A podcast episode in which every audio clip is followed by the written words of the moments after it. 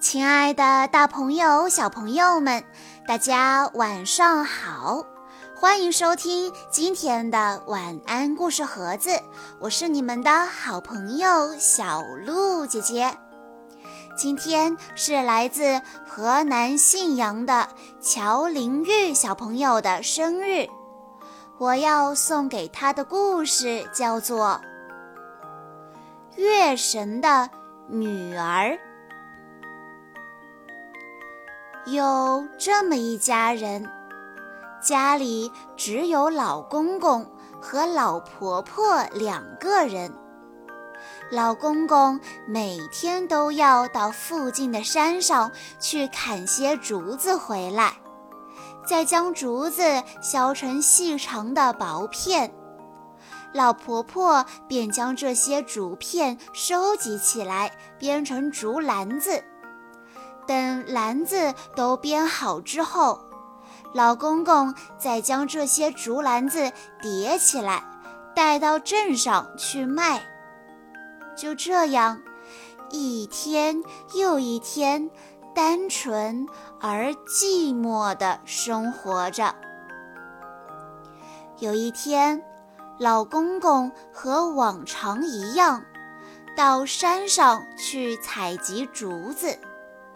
他在那里认真地砍着，忽然看到一株竹子长得非常的耀眼，并且闪着光芒。老公公心里想着：“这真是不可思议呀！像这样的竹子，我还是第一次见到呢。”老公公想着，就拿起刀向这竹子砍了下去。竹子裂开了，从竹子里竟然蹦出一个可爱的女婴。老公公连忙抱了起来。这真是个可爱的孩子呀！这个小婴儿好小好小。差不多只有老公公的两个手那么大。老公公得到了这么可爱的女婴之后，兴奋极了，飞快地往家里跑去，也顾不得那些已经砍下来的竹子了。快到家的时候，他边跑边喊着：“老伴啊，快点出来呀！”看看我手上抱的是什么？这是从竹子里伸出来的哟。老婆婆也高兴得不得了，好可爱的女娃啊！这是上天赐给我们的吧？老婆婆紧张地用颤抖的手想摸，又不敢摸。一向就很希望有个小孩的老夫妇，忽然间得到了这么一个小孩，便开始很小心地抚养着他，照顾得无微不至。女孩在他们的精心照顾下，渐渐地长大，变成了一个非常漂亮的小姑娘。有一天，老公公又到山上去砍竹子，很意外的从竹子中发现了许多的金子。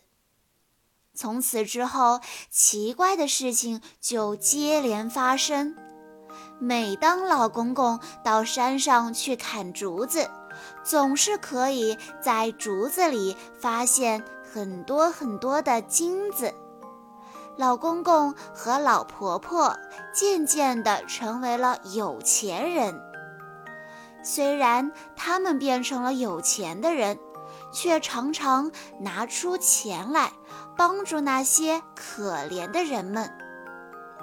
女孩渐渐地长大了，长得非常的美丽，再也找不到一位可以和她比美的女孩。也没有人弹琴能够像她那样弹得好。等到女孩长大成人之后，村子里的祭司便为她取了一个好听的名字。祭司拿起笔，在纸上写下了“加古亚公主”这五个字。许多外地人都纷纷赶了过来，争着看这位村里的第一美人。人们不禁赞美着：“真是美的脱俗啊！”就这样，加古亚公主的美丽从此一传十，十传百的传到城里去了。许多英俊的小伙子都想娶她为妻。加古亚公主说：“谁能取下龙王脖子上的五颗珠子，她就嫁给谁。”这简直是天方夜谭，大家都退缩了。这时，公主才松了一口气，自言自语地拍拍胸脯说。呜，这下总算可以放心了。秋天来临了，凉爽的秋夜里总是让人觉得格外的寂静。加古亚公主默默地看着天上的月亮，好久好久都不说一句话，而且有时候还会流下眼泪来。后来，每天晚上，当月亮升起来的时候，她都是那样不言不语地望着月亮流泪，似乎非常的忧伤。老公公和老婆婆看见加古亚公主整天这样的不言不语，心里都很为她担心。于是就决定去问问加古亚公主。老婆婆摸着她的头发，爱惜地说：“女儿啊，你到底有什么烦恼呢？说出来告诉我们好吗？”加古亚公主说：“到了今年八月十五。”月圆的时候，会有一些从月亮上走出来的宫女们来接我。到那时候，我就一定要和你们两位老人家分开了。公主说完，便很伤心地哭了起来。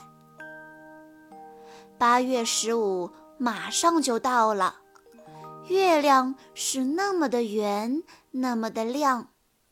隐约中，从天上传来很美妙的音乐，并且越来越清晰。那圆月亮里，慢慢出现了几个宫女和一群仆人，他们乘坐着一辆马车驾云而来。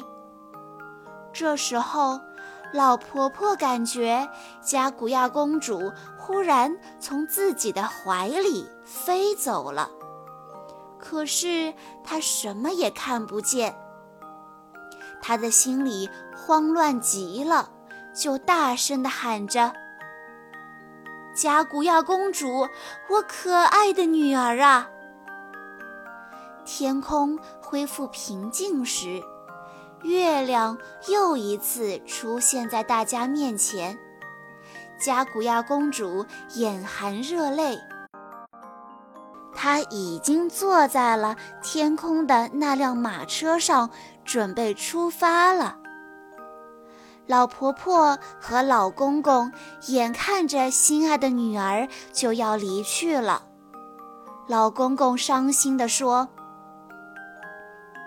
各位。”请不要带走我心爱的女儿啊！除了这个，我什么都答应你们，求求你们了。加古亚公主听了之后也哭了起来。她无可奈何地告诉两位老人说：“